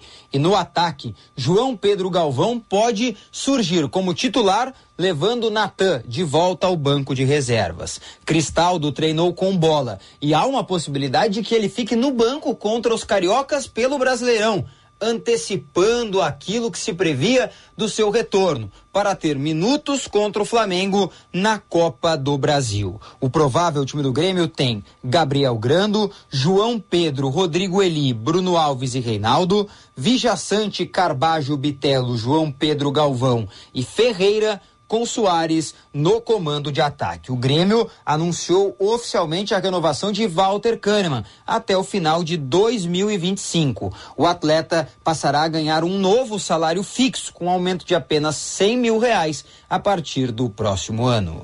Informações do Grêmio com o repórter Diogo Rossi. O Internacional faz nesta sexta-feira o último treinamento antes de encarar a equipe do Botafogo no sábado. O Botafogo, que é líder do Campeonato Brasileiro, está a 20 pontos do Colorado, as duas equipes em momentos completamente diferentes. Enquanto o Fogão é líder e tem 15 jogos de invencibilidade, o Internacional é 12 colocado na tabela de classificação com 24 pontos e está a seis jogos sem vencer no Campeonato Brasileiro, apesar do momento bom na Libertadores da América com a classificação classificação épica para cima do River Plate. Este é o cenário do Inter dentro do Campeonato Brasileiro. O Botafogo não perde em casa desde fevereiro e o Inter vai tentar conseguir essa façanha no sábado. Para isso, não terá quatro jogadores considerados importantes dentro do seu grupo. Campanharo e Rômulo, que tem lesões musculares à coxa direita e desfalcam o Internacional por cerca de três semanas. E além deles, Depena e Johnny, que estão suspensos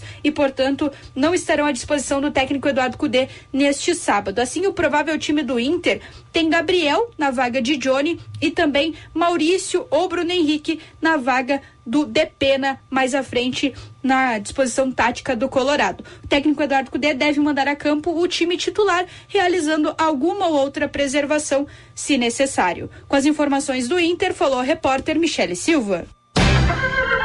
Pitaco do Gufo.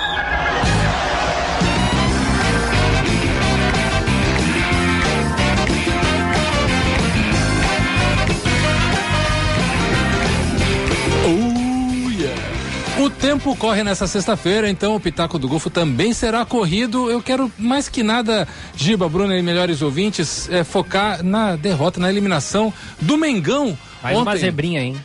É, é uma zebra realmente importante e ela, ela insere diretamente nos planos da dupla Grenal. Por quê? Porque primeiro, né, cai o grande favorito, atual campeão da Libertadores, caiu. O Olímpia é um gigante, tá, gente? Não, ah, vergonha perder pro Olímpia, não é vergonha perder pro Olímpia. Mesmo que o Olímpia seja um time menor, menor em futebol, hoje em dia, o Olímpia é um gigante no Paraguai, como o Flamengo é no Brasil. Então, ok, é como perder pra Boca, é como perder pra River, pra Nacional do Uruguai, tá tudo certo nesse sentido. Mas, é, desde a briga com o Pedro, com o auxiliar, o centroavante Pedro, com o auxiliar técnico do São Paulo, que terminou sendo demitido do, do Flamengo, as coisas, a maionese desandou lá na Gávea. É, o Flamengo perdeu pro Cuiabá, tá jogando muito mal. Acontece que o Flamengo, Giba e Bruno, é aquele, aquele tipo de grupo que já ganhou tanta coisa que é muito difícil administrar é, a, a, competitividade desses caras. Então, o técnico tem que ser um cara mais tipo assim, amigão, passa a mão, passa pano, deixa os caras fazer festa, deixa os caras jogar como eles quiserem. O São Paulo é o contrário disso. Ele é, além de um disciplinador, ele é um cara que não, não cria esses vínculos de paisão, de amizade com os jogadores como o brasileiro está acostumado. Ele é, ah, tu é meu funcionário, tu vai fazer isso, trabalha assim, e ele termina gerando muitas inimizades. Então, para o Grêmio é muito bom, porque o Grêmio semana que vem enfrenta o Flamengo precisando vencer lá no Rio de Janeiro e vai enfrentar, encontrar um grupo fragmentado, um vestiário rachado. Claramente os caras não querem mais fazer o que o treinador quer, então é a oportunidade ideal de ouro para o Grêmio eliminar o Flamengo na Copa do Brasil. E para o Internacional, né, Giba, é o sonho, porque é um é, é o caminho do, do Inter para a final da Libertadores e, enfrentaria o Flamengo, sim é, ou sim, de qualquer é. jeito. E agora, se passar pelo Bolívar, é Fluminense ou Olímpia, que são dois times fortes também, mas é, abaixo do que a gente esperaria de enfrentar um Flamengo em boas condições de temperatura e pressão. Em né? qualidade individual, o Flamengo talvez seja até melhor que o River. Sim, qualidade sim, dos jogadores. Claro, sim, com certeza. Talvez seja o melhor da América do Sul hoje, é, em termos é. de jogadores individuais, mas né, o futebol é um esporte coletivo. Então, muito, a notícia foi muito boa para a dupla uhum. Grenal, a eliminação do Flamengo na Libertadores. A boa notícia do dia.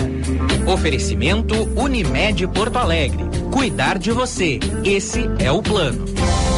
Boa do dia são os investimentos, né, do PAC, o Programa de Aceleração do Crescimento, divulgado hoje pelo governo federal, 1,3 trilhão de reais até 2026 para o Brasil inteiro. O Rio Grande do Sul deve receber 75 bilhões.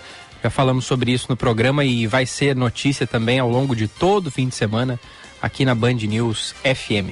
Sem mais delongas, vamos ao sorteio dos ingressos? Ser o momento. Então, pessoal, diga, Bruna. Isso, lembrar que esse precisa vir aqui na Band retirar. É.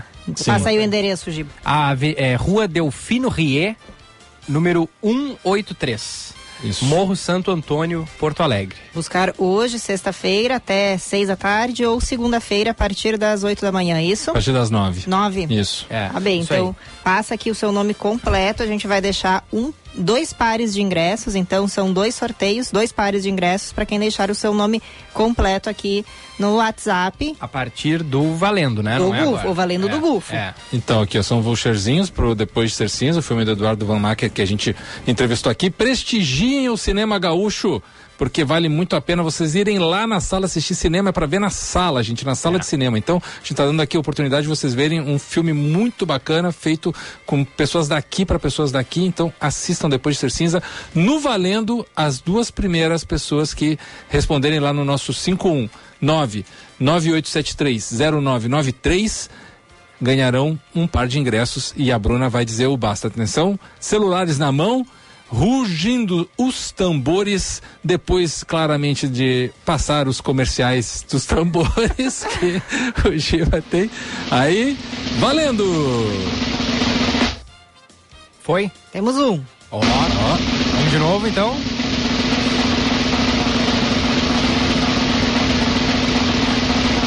Cadê o pessoal? Cadê o pessoal? Aí, aí, aí. Foi. Valendo. Acabou. Acabou. Então tá, gente, é isso aí. Lembrando, né? Os ingressos ele valem só até quarta-feira nas salas onde o, o, filme está passando. É apenas para esse filme. Você não pode ver lá o The Flash com isso aí. E, e é, para retirar aqui na portaria da Band hoje até às seis da tarde ou na segunda-feira a partir das nove da manhã. Tá bem. Temos os dois nomes. Leio aqui? Sim, por Vamos favor. Vamos lá, então. A Juliana Ribeiro Lopes Parabéns, Juliana. E o Paulo Rodrigues Gonçalves. Ele que aqui ó, nos manda ouvinte permanente da Band News, ele do bairro Ipanema. Legal, Paulo, obrigado. Só Bom chegar filme. então, Rua Delfino Rie, 183, Santo Antônio, Porto Alegre, é, hoje ou segunda-feira. Isso, vir buscar hoje ou buscar. segunda-feira. Exatamente. A partir das 9 horas da manhã, né? Se você for buscar na segunda-feira. Se for hoje, pode ser até ali Pelas 6, 7 18, da isso. noite. Vou é. mandar aqui a página certinho para os nossos Boa. dois vencedores. Boa, você, Ganhadores. caro ouvinte, será avisado via WhatsApp. Era isso, meus queridos. É nóis. Faltam 10 segundos para as 11 horas da manhã. Bom fim de semana para vocês. Um fim de feliz dia dos pais para todos os papais. Isso aí, aproveitem, curtam seus papais, conversem bastante, enchem eles de beijo. Isso aí, feliz dia a todos os papais do Brasil. E aproveita para participar lá da promoção.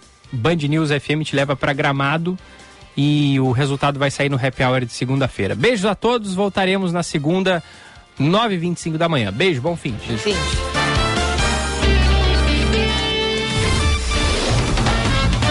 Você ouviu Band News Porto Alegre.